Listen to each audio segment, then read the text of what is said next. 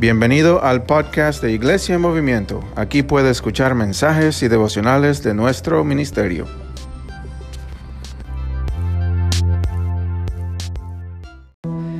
Señor, y por los, que le están acompañando por medio de Facebook y los, el podcast y los que todos están presentes, Señor, te damos gracias por tu ministerio en este lugar. Señor, aunque somos unos 20, 30, Señor, empezando una obra nueva, que tu presencia está en este lugar, Señor. Y como oró Moisés, dice, cuando Dios dijo a Moisés, yo iré delante de ustedes. Y Moisés clamó al Señor, Señor, si tu presencia no va con nosotros, no queremos ir. Señor, y esa es nuestra oración esta mañana, que tú abres nuestro entendimiento, cambies nuestra voluntad, Señor, traigas la convicción de tu Espíritu Santo en tu palabra y ministres en una forma especial a cada uno de nuestros corazones por medio de tu palabra, Señor.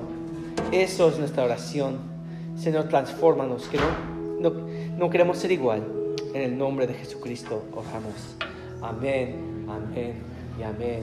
Gracias por estar aquí y vamos a empezar, eh, acabamos de empezar, terminar una serie que se llama Soy miembro de la iglesia y si todavía no han firmado eh, la, firma para membresía, ah, pueden firmarlo porque estamos muy emocionados de lo que Dios está haciendo. Y vamos a empezar una serie nueva, nueva que se llama Éxodos. De, de, vida a muerte, del libro de Éxodo, del Antiguo Testamento. Hemos estado mucho tiempo en el Nuevo Testamento, ¿verdad? El libro de Efesios, hemos estado viendo acerca de qué significa ser el pueblo de Dios, lo que Dios está haciendo en nuestras vidas, como orar, como iglesia. Pero ¿qué, qué, qué, qué pasa cuando salimos de una vida que no, no hemos estado caminando con el Señor. Hemos estado alejados del Señor por mucho tiempo y eso es donde nos encontramos en el libro de Éxodos. Vemos que el pueblo de Dios, Dios había escogido una familia, Abraham, y él había, por el libro de Génesis, el primer libro de la Biblia, había ah, dado un plan de salvación por medio de Abraham, iba a desarrollar una nación que se llamaba Israel. Y por medio de esa nación iba a construir una luz, un, paro por, decir para todo el mundo, para ver la grandeza de Dios. Y entonces encontramos el pueblo de Dios en Egipto. Han, sido, ah, están en esclavitud, fueron a Egipto para protegerse de una pandemia que había, mucha hambre en su país, y están como prisioneros en Egipto. Y esta serie se llama de la esclavitud a la vida. Vamos a ver ciertos versículos, ciertas historias de la vida de Moisés y del pueblo de Israel, porque nos va a enseñar mucho acerca de cómo nosotros vivimos en la nueva vida como iglesia, como el pueblo de Dios. Imagínense Moisés saliendo de Egipto con miles de personas. Y ellos tenían, estaban en esclavitud por más de 400 años y ahora tenían que aprender cómo vivir una vida diferente acciones diferentes, pensamientos diferentes, formas de adorar a Dios diferentes que los otros dioses falsos que estaban siguiendo en Egipto. Era algo completamente diferente. Y entonces vamos a empezar esta serie Éxodo de la, de la, de la esclavitud a la vida. Y vamos a estar en capítulo 2 de Éxodo. Y quiero empezar esta mañana preguntando a cada uno de ustedes uh, si tal vez han tenido una casa que estaba ah, localizado en una vía muy peligrosa, ¿verdad? Donde había muchos carros, pasaban muy rápido.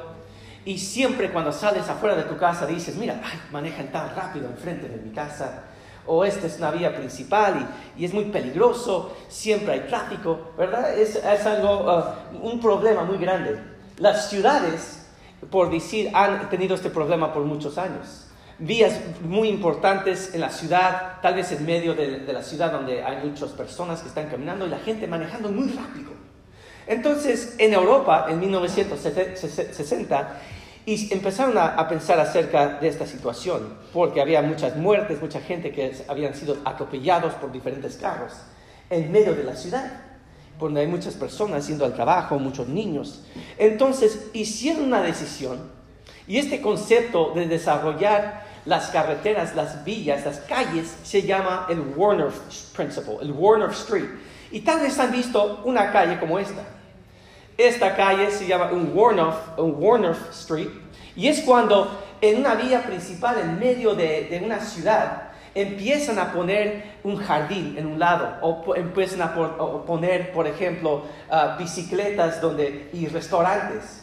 Alzan un poco el pavimento y es diferente. Entonces, y no, no es una vía ah, recta, tienen que tomar el jardín un poco a la izquierda, a la derecha, como está, como está la fotografía. ¿Han visto esto? Y esto se empezó a desarrollar primeramente en Europa y ahora en los Estados Unidos y ahora hay miles por diferentes partes de esta nación y especialmente en Europa y lo diseñaron de esa forma en que el jardín de la casa o de un negocio se ha expandido a la calle. Entonces, ahora, ¿qué tienen que hacer los carros? Tienen que ir despacio. Tienen que tener cuidado por las bicicletas, por las personas, por, ah, por, diferentes ah, jardines y, árboles que han puesto. Y, todo fue diseñado para que este, estuvieran atentos a lo que estaba pasando. ¿Y eso qué tiene que ver con nosotros? Porque a veces, muchas veces, nosotros en la vida queremos ir eh, en una, velocidad muy alta, estamos andando, tenemos un plan, un propósito para nuestras vidas. ¿Y, qué pasa? Que muchas veces eh, vemos que algo está bloqueando nuestro camino. Tenemos que ir más despacio. Puede ser una enfermedad, puede ser ah, eh, sus finanzas, puede ser una, relación ah, que, que, se ha roto por una razón u otra. Y, y eso nos toma un tiempo para tomarlo un poco más suave. Tenemos que tomar un paso un poco más tranquilo para pensar y, pensar en qué situación estamos. Hay personas, no puedo ir eh, todo dar. Dios ha puesto estos, estas situaciones en mi vida para que yo vea lo que está pasando alrededor de mí. Y esto vamos a ver en la historia de Moisés, en el libro de Éxodos, un personaje muy conocido.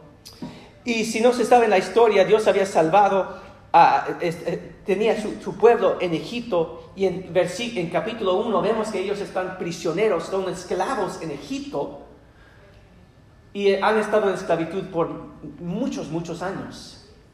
Pero miren esta historia, em, empezando en versículo 2, del versículo 1 del capítulo 2, dice, cierto hombre de la tribu de Levi tomó por su esposa una mujer, levita, esta concibió y dio luz a un niño y al ver que era hermoso, lo tuvo escondido durante tres días. No pudieron con tres meses, perdón, tres meses. Y lo recibió con alfosto y, y bría. Colocó en ella al niño y lo puso entre los conjujos a la orilla del río. Y la hermana del niño, del niño se mantuvo a distancia para ver lo que le acontecería. Sucedió que la hija de Faraón descendió al, nido, el río, para bañarse y mientras se paseaba con, sus docenas por, la, por el río, el, ella vio entre los eh, conjugos y envió a una sierva para, para ver lo que era. Y, cuando lo abrió, vio al niño y he aquí que el niño lloraba y teniendo compasión de él dijo, este es un niño de los hebreos. Entonces la hermana del niño preguntó a la hija de Faraón, ¿iré a llamar una nodriza de las hebreas para que te cría al niño? La hija del Faraón respondió, ve. Entonces la muchacha fue y llamó a la madre del niño. Y la hija de Faraón le dijo, levántate, eh, levante a, este niño y créamelo, yo te lo pagaré. La mujer tomó al niño y lo crió. Cuando el niño creció, ella se, lo llevó a la hija de Faraón. Él vino a ver, a, hacer, a ser para ella su hijo. Y ella lo puso por nombre Moisés, diciendo, porque de las aguas lo saqué. Entonces aquí vemos eh, el resumen de la historia supernatural, una historia que muchos conocemos, de la, como Dios está rescatando a este niño. Dios tiene un plan para su pueblo y tiene que rescatar al niño, a, Moisés de las aguas. Vemos eh, el, fe increíble de esta mujer y su familia. Y es un sermón completamente diferente de poder hablar acerca de la fe en medio de esa crisis, que, poniendo al niño en una situación y orando, Señor, haz una obra en medio de su vida. Y vemos que eh, cuando la hija de Faraón lo toma, ¿qué dice? Encuéntrame a alguien para crear a este niño. Y no, no, tenemos tiempo, pero piensa por un momento todo el tiempo y la bendición de que la madre de Moisés lo pudo tomar y pudo levantar a este niño, crear a este niño en los caminos del Señor. En medio de una situación en que habían pedido en el primer capítulo que cuando naciera un niño varón, que los, los, los soldados de Egipto, ¿qué? Lo fueran a matar. Y Dios está protegiendo a este niño en esta situación. Y no solo eso, por su misma madre lo puede crear en los caminos del Señor. Hermanos, nunca se den por vencido que pueden levantar un hombre, una mujer de Dios en medio de una cultura difícil. Porque aquí vemos lo que Dios está proveyendo por este niño, esta familia orando y la forma que ella levanta a Moisés en los caminos del Señor. Dice que ella lo creía en su propio hogar hasta que era de edad.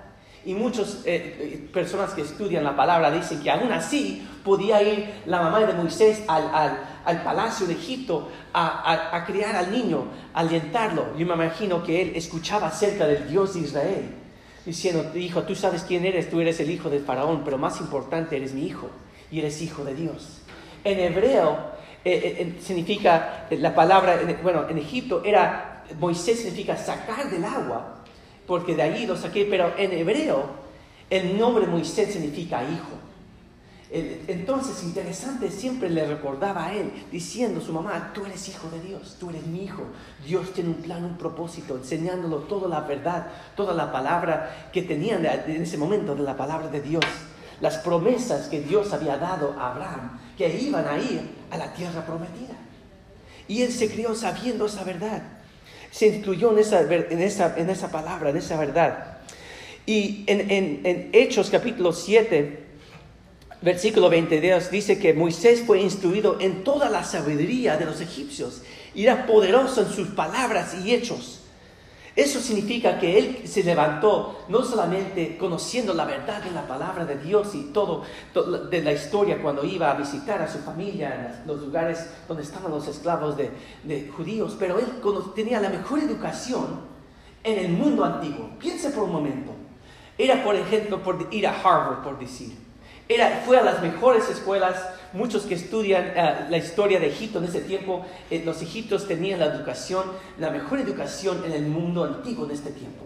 Había un dicho que decían la sabiduría de, los, de, Egipto, que ellos tenían ese entendimiento. Entonces él estudiaba en las mejores universidades, podía leer, muchos, eh, leer y hablar muchos idiomas. Podía, muchos dicen que él había peleado, había peleado ya varias guerras para los ejércitos del faraón había tenido éxito en diferentes naciones ya a los 30 años.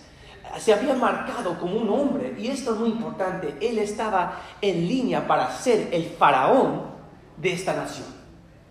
No simplemente, no simplemente era eh, un hijo del faraón, no, él estaba en línea para ser el siguiente faraón. Y en ese momento lo iban eh, eh, decían que faraón era Dios, era el, hijo, era el hijo de Ra, el dios del sol, pensaban los egipcios. Entonces imagínense la lucha de esta madre diciendo, no, eso no es un Dios real. Dios, el Dios de Israel, el Dios de Abraham, ese es el Dios que estamos siguiendo. Yo sé que te están diciendo todo esto, hijo, y, tú tienes todo esto por venir, pero Dios tiene otro plan, tiene otro propósito en tu vida. Y lo instruyó en los caminos del Señor. Mira la influencia de, de esta madre en la vida de este hombre. Viniendo a la casa, escuchando la palabra de Dios y la verdad en esa situación. En Hechos capítulo 20, 11, versículo 24, hay un resumen de lo que estaba pensando Moisés. Dice, por fe, Moisés cuando llegó a ser grande, rehusó ser llamado hijo de la hija de Faraón. Prefirió más bien recibir, matarlo junto con el, con el pueblo de Dios que, gozar con, por un tiempo en los placeres del pecador. Él consideró el, el, el oprobio por Cristo como riquezas superiores a los tesoros de los egipcios, porque fijaba la mirada en la... Galandón, ayúdame esta mañana, hermanos. Gracias. Ah, él, en, un tiempo en su vida, él había hecho una decisión. Y no sabemos cuándo lo hizo, pero en una decisión, él había hecho una decisión en su corazón, decir, yo voy a seguir al Señor, yo voy a seguir, yo, Dios me ha puesto aquí en un lugar, me está levantando, y mi propósito es que yo, es mi, es mi propósito y es mi misión sacar a mi familia de esta nación. Tenía ese deseo, ese ánimo, esa pasión. Y dice, tenemos aquí el resumen de Hebreos, que él había hecho esa decisión. Y él sabía que le iba a costar todo, le iba a costar toda su vida, le iba a costar su posición, le iba eh, más encima a costarle la muerte por, por, su, ah, por su abuelo, el faraón, pero en una, una, forma u otra había hecho esa decisión. Y mi pregunta para usted, hermano, hermana, es ¿qué ha puesto Dios en tu corazón por hacer? ¿Qué, qué deseo, qué anhelo? Tal vez es un don que te ha dado, tal vez es algo que siempre ha sido, Señor, yo siempre he querido hacer esto por esto, por ti, Señor. Yo siempre me encantaría hacer esto por, con mi vida para ti, Señor. Y yo sé que tú me has, hecho para eso. Dios pone esos deseos, esos anhelos en tu corazón.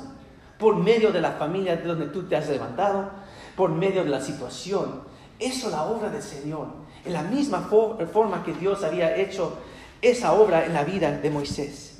Y él ya había hecho esa decisión sabiendo que le va a costar todo. Pero mira lo que, lo que pasó en este momento. En, en, el, en segundo capítulo, versículo 11 de Éxodo, regresando a nuestro pasaje principal, dice, aconteció cierto día, cuando Moisés había crecido, que fue a visitar a sus hermanos y los vio en su, eh, por, sus duras tardes entonces, entonces vio a un Egipto que golpeaba a uno de los hebreos, sus hermanos. Él miró uno y al otro lado. Viendo que no había nadie, mató al Egipto y lo escondió en la arena. Entonces vemos en este momento lo que pasó. Él fue y dicen que él tuvo compasión, fue por muchos, mucho tiempo a ver la situación. Imagínense sabiendo el propósito que Dios tiene para tu vida y viendo día tras día la persecución, la forma que trataban a su familia, su misma hermana, su primo, su, su, tía que conocía, escuchando las historias y, y, la ansiedad que creaba en su propio corazón. Eso es lo que estaba pasando. Y dice que él miró, miró la situación. Y dice la palabra que miró a un lado y miró a otro lado. Y en ese momento hizo una decisión. Hizo una decisión de decir, Señor, yo sé que tú me has llamado a hacer algo, pero yo lo voy a hacer en mi manera, a mi manera y a mi tiempo. Hermanos, les quiero animar esta mañana que, que, cuando seguimos la voluntad de Dios es tan importante hacerlo en el tiempo de Dios y en la, en la manera que Dios quiere que lo hagamos. Porque en ese momento vemos que su corazón se llenó de ira, de una pasión, y yo me imagino que él pensaba en su corazón una ira de justicia, ¿verdad? Es una ira de justicia. ¿Han estado en ese lugar? Donde algo pasa en sus vidas o algo en una situación, dice, yo me enojé, pero yo, yo tenía una, una ira de justicia por esa situación. Y por esto tomé la acción. Y en un momento de pasión dice que toma la vida de este soldado de Egipto y me imagino que también él estaba pensando, Señor, yo, yo, esto es la forma que tú quieres que lo haga. Esta es la situación, nadie me está mirando. Y si yo mato a este soldado, todo el pueblo de Israel me van a seguir. Van a ver que yo soy uno de ellos. Van a ver, van a ver mira qué está pasando. Yo puedo tener conversaciones y crear una revolución en Egipto. Y de ahí podemos salir de este país. Todo eso está pasando por su mente en ese momento y mata a este pobre hombre. Y en ese momento piensa, ¿qué hace? Dice que lo esconde en la arena. Hermanos, cuando Dios nos llama a hacer algo para, su, para, su, para su nación, para su iglesia, para el reino de Dios, nunca se tiene que esconder nuestras acciones. Dios nos llama a ser transparentes. Pueden ser decisiones difíciles, pueden ser algo que no pensamos que podemos hacer, pero Dios siempre está en ese momento diciendo, este es el tiempo y este es esta es la forma de hacerlo.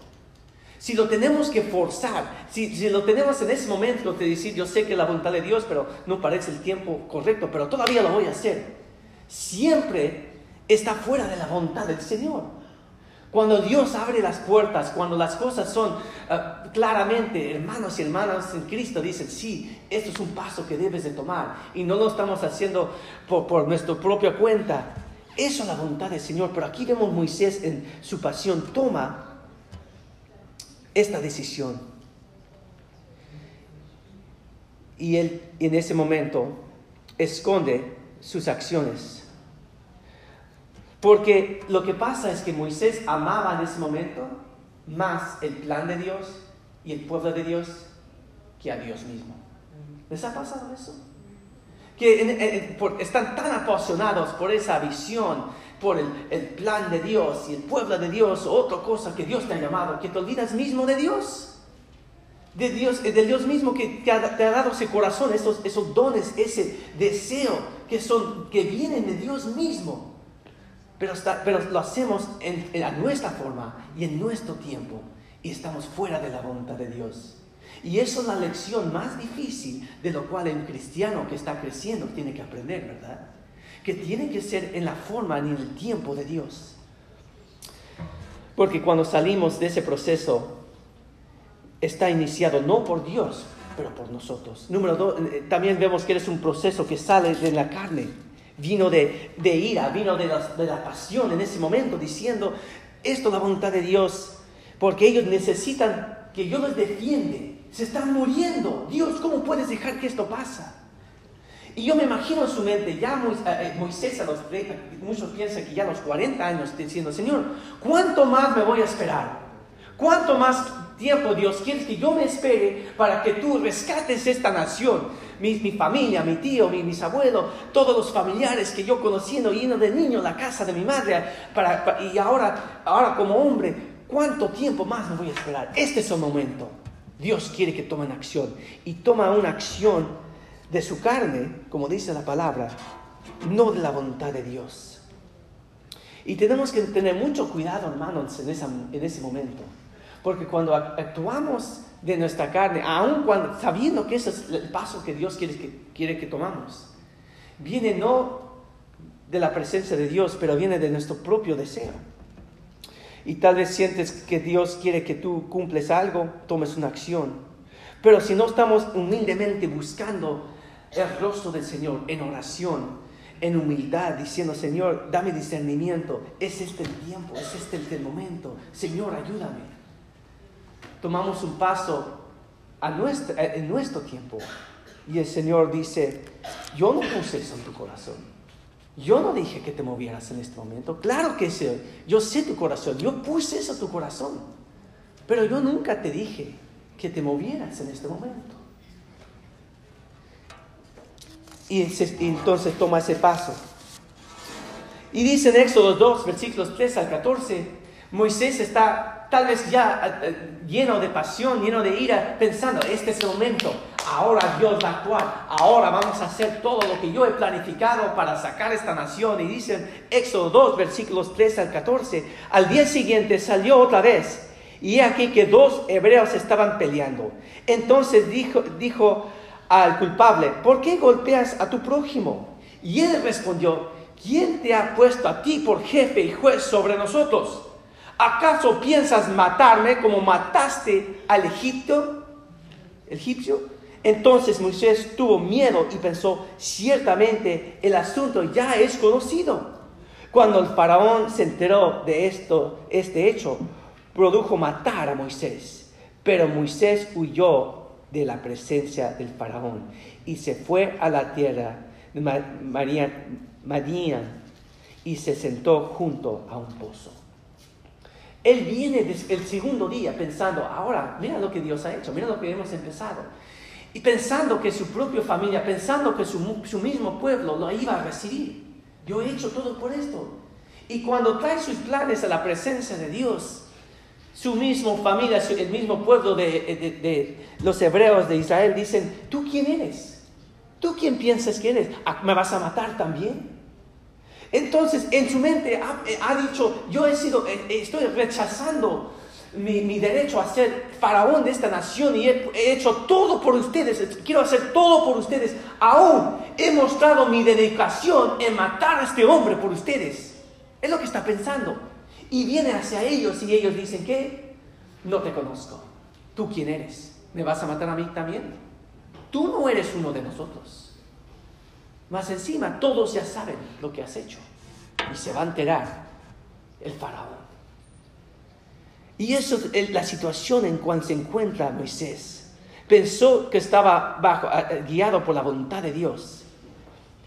Y cuando está fuera del tiempo y de la forma de que Dios quería fuese que lo, que lo, lo, hiciera, vino mucha desesperación, vino el fracaso.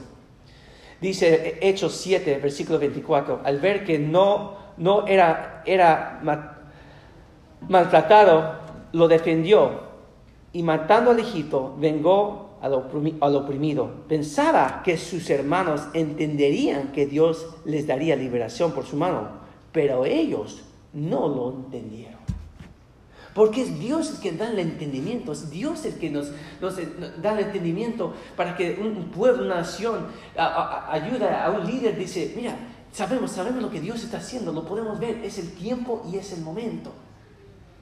Pero cuando estamos fuera de la voluntad de Dios, no lo entendían, lo rechazaban. Y ahora Moisés se encuentra en una posición muy diferente.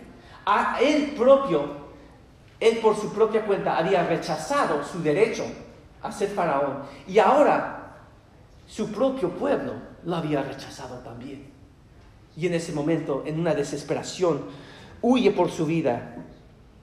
Y quiero hablar un momento a los que en esta habitación que tienen muchos dones, tienen muchos talentos, tienen mucha experiencia, porque todos nos encontramos en una habitación como esta, muchas personas que han visto Dios hacer grandes cosas. Y, y todos somos muy vulnerables, especialmente los que tenemos muchos dones y talentos, porque todos queremos estar en ese lugar, hacer algo por, por, por, por Dios. Pero, pero el enemigo sabe nuestras debilidades. Sabe la debilidad de decir, ah, yo solo puedo hacer esto esto por Dios. Dios, yo no sé por qué esta persona está, esto está tardando tanto. No por ser por ese familiar toma tanto tiempo en escucharte. Y nos desesperamos. Y el enemigo sabe en qué forma somos vulnerables a esa situación. Yo he dicho mil veces, si el enemigo no nos puede sacar del ministerio, nos hace actuar en una forma, en un tiempo que no es del Señor. ¿Por qué? Para que nos desesperemos. Para que cuando fracasamos decimos, no tengo talento. No, no, no, no, esto no es el llamado de Dios en mi vida. No lo entendí bien. Y muchas formas no es, no es el hecho de que Dios no te ha llamado, no tienes ese talento, pero lo hiciste en tu tiempo y en, con tus, en tu forma, fuera de la voluntad de Dios. Y, ese, y cuando eso pasa, nos desesperamos, estamos desilusionados. Y el enemigo sabe la forma que somos vulnerables. La persona más talentosa en esta habitación por el Señor es vulnerable a ese ataque más que a todos. Pero no se queda la, historia en esa situación. Porque vemos que aunque tenemos que actuar en el tiempo y en la forma que Dios nos llama a hacerlo, Dios empieza a restaurar a Moisés. Dios empieza a hacer algo diferente en la vida de Moisés. Dice en Éxodo 2, versículos 16 al 21, el, sacerdote de Madián tenía siete hijas quienes fueron a sacar agua para llenar los abrevaderos y dar de beber a las ovejas de su padre. Pero vieron unos, unos pastores y las, y las echaron. Entonces Moisés se levantó y las defendió y dio de beber a sus ovejas. Cuando ellos volvieron a Ruel, su padre, él les preguntó, ¿por qué han vuelto tan pronto? Porque normalmente se costaba mucho tiempo, porque estos otros pastores les estaban molestando. Ellas respondieron, un hombre egipto nos liberó de mano de los, de los pastores y también nos sacó agua y dio de beber a las ovejas él preguntó a sus hijas, ¿y dónde está? ¿Por qué han abandonado a este hombre? Llámenlo para que coma algo.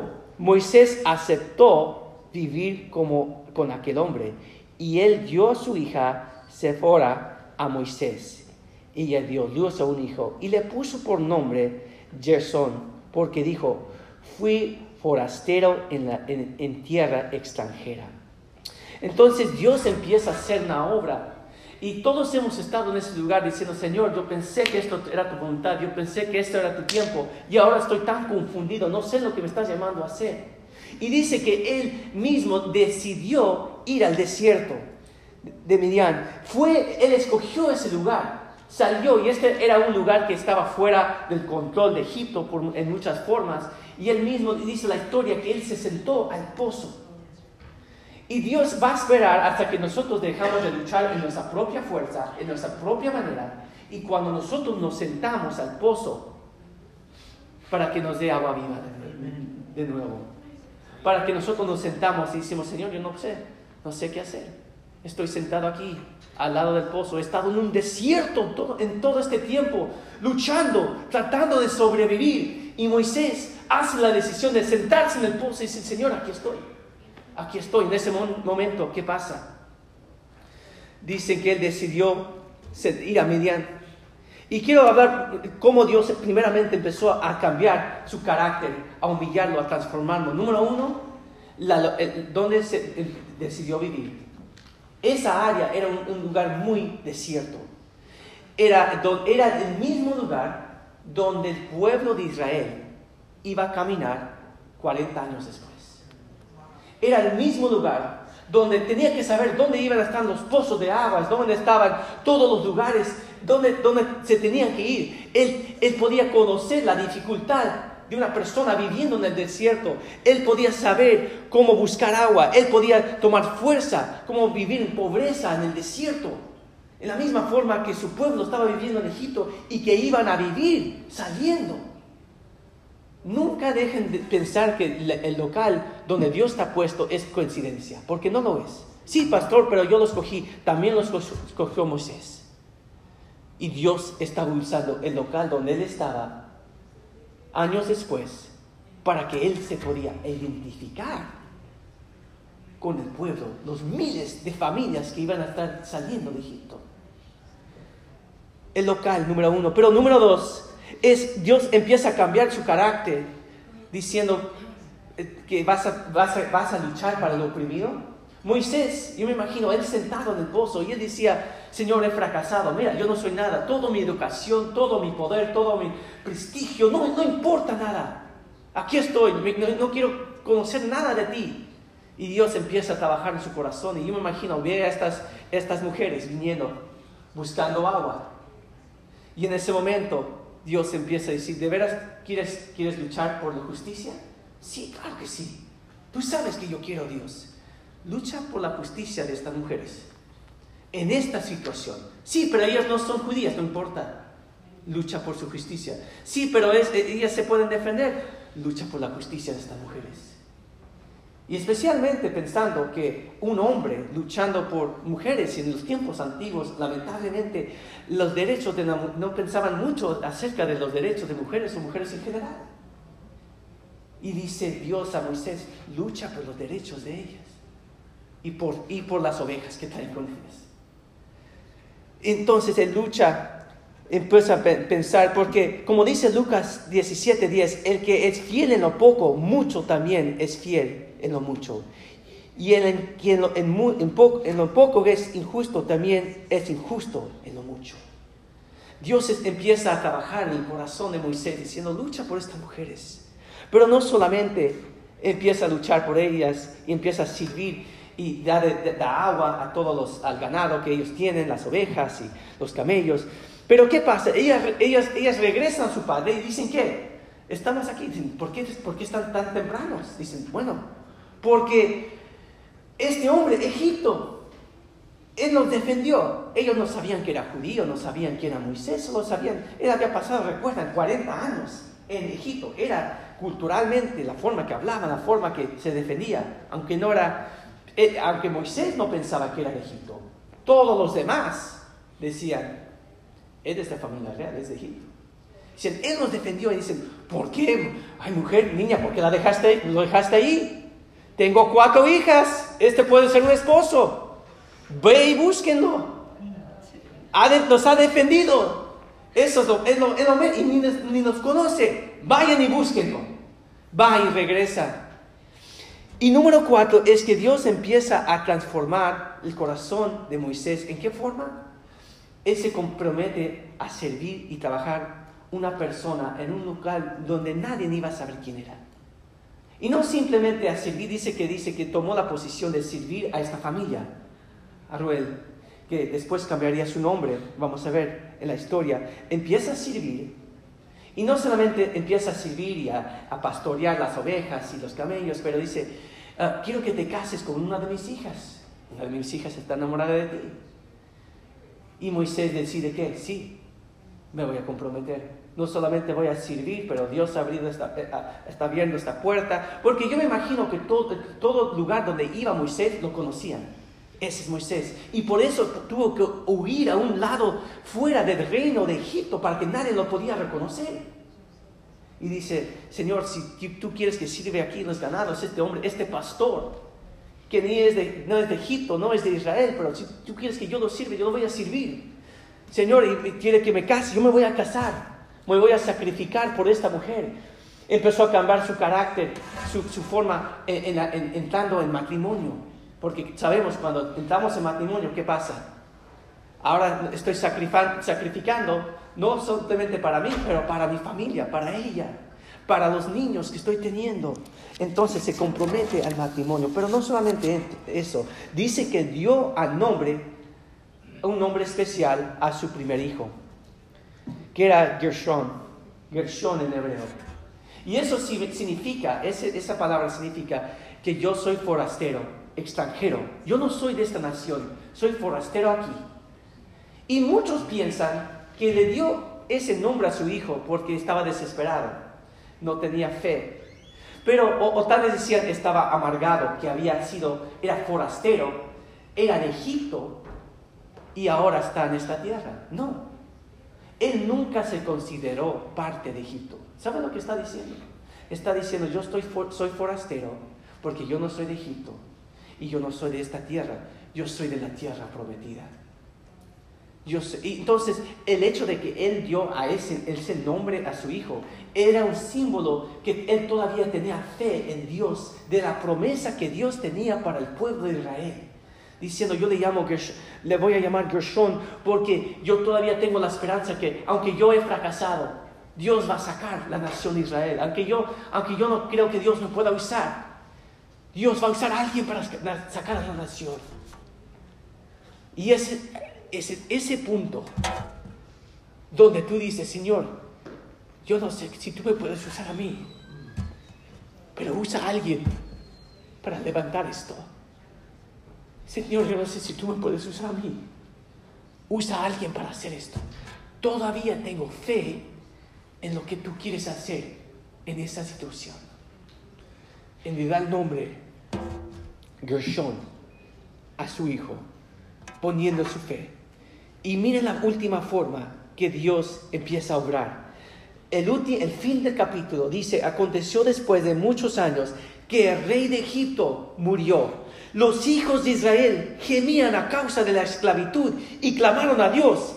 Y el clamor de ellos a, causa de, su esclavitud subió a Dios. Dios oyó el gemido de ellos y se acordó de su pacto con Abraham, con Isaac y con Jacob. Dios miró a los hijos de Israel y reconoció su condición. ¿Qué pasa? Que con la muerte del rey de, Egipto, el faraón, el gemido, la oración del pueblo de Israel alzó a, las alturas, dice la palabra de Dios, que todos conocían lo que estaba pasando. Y, dicen muchos que estudian la palabra de Dios que estaban tan, estaban tan disgustos, tan, en tanto dolor, que todas las otras naciones alrededor de Egipto sabían la condición de, la esclavitud de Israel. Entonces, imagínense, estando en otra nación, escuchas de la muerte de tu abuelo, el faraón, y todas las caravanas que venían de Israel decían, ¿escuchaste lo que pasó? Se murió el faraón, se murió el faraón. Y todo esto, todo Israel están en llanto, están en clamor. Algo va a pasar, algo va a pasar. Y en ese momento, ¿qué pudo haber hecho Moisés? Es mi momento otra vez. Ahora, ahora más que nunca, voy a regresar a tomar mi trono y mostrarles quién soy. Pero ya después de años había aprendido algo, confiar en el tiempo y en la manera que Dios quiere. Y Moisés no se mueve, no, se, no, no, no, sale con su familia, se queda en el lugar donde Dios la había puesto para esperar la voluntad de Dios. Diciendo, Señor, todo lo que soy, todo lo que tengo, te lo doy a ti. Tú me has puesto aquí sirviendo a este, a este hombre y su familia. Me has dado una, mujer, hijos. Me has dado ganado, ah, ovejas. Porque al fin del día, miren lo que dice. No dice que, ¿quién escuchó el clamor? Dios. ¿Quién iba a rescatar y hacer la obra? Dios. No era Moisés. Y la historia, la historia de Éxodo no es acerca de un hombre sacando a la nación de Egipto, es acerca de un Dios redimiendo a un líder y una nación de la esclavitud, no solamente la esclavitud física, pero la esclavitud espiritual, la esclavitud emocional, la esclavitud de su pensamiento. Dios está haciendo la obra. Y quiero animar a cada persona que está aquí en este, esta mañana que dice, Señor, yo no sé lo que estás haciendo, no sé qué, qué, está pasando, solo sé que tú me has llamado a hacer esto. Y nunca dejes de dudar que Dios te ha llamado, que Dios te quiere usar en formas poderosas. Pero lo que pasa es que salimos a otro tiempo y actuamos en una forma que no es el tiempo y la forma del Señor. Y decimos, Señor, pero yo pensé que tú querías esto y Dios dice, lo quiero, pero es a mi tiempo y a mi manera. Porque si cuando, cuando tú lo haces a tu tiempo, a tu forma, tú amas más al pueblo o al propósito que Dios, que al Dios Todopoderoso. Ama a mí, sírveme primero. Moisés tenía que aprender que Dios era el gran pastor primero, sirviendo a un pastor, conociendo la dificultad que iba a pasar años después. Dice en Osea 11.1, dice, cuando Israel era muchacho, yo lo amé y de Egipto llamé a mi hijo. Que Dios iba a llamar Israel, su pueblo, y los iba a rescatar de Egipto. No por mano de Moisés, pero por mano de Dios. Porque Dios es un Dios soberano, tiene un plan a su tiempo. Quiero orar esta mañana, vamos a estar de pie continuando. Pero quiero orar una oración especial. Gracias por acompañarnos por este podcast. Por favor, compártelo con sus familias y amistades y que Dios los bendiga.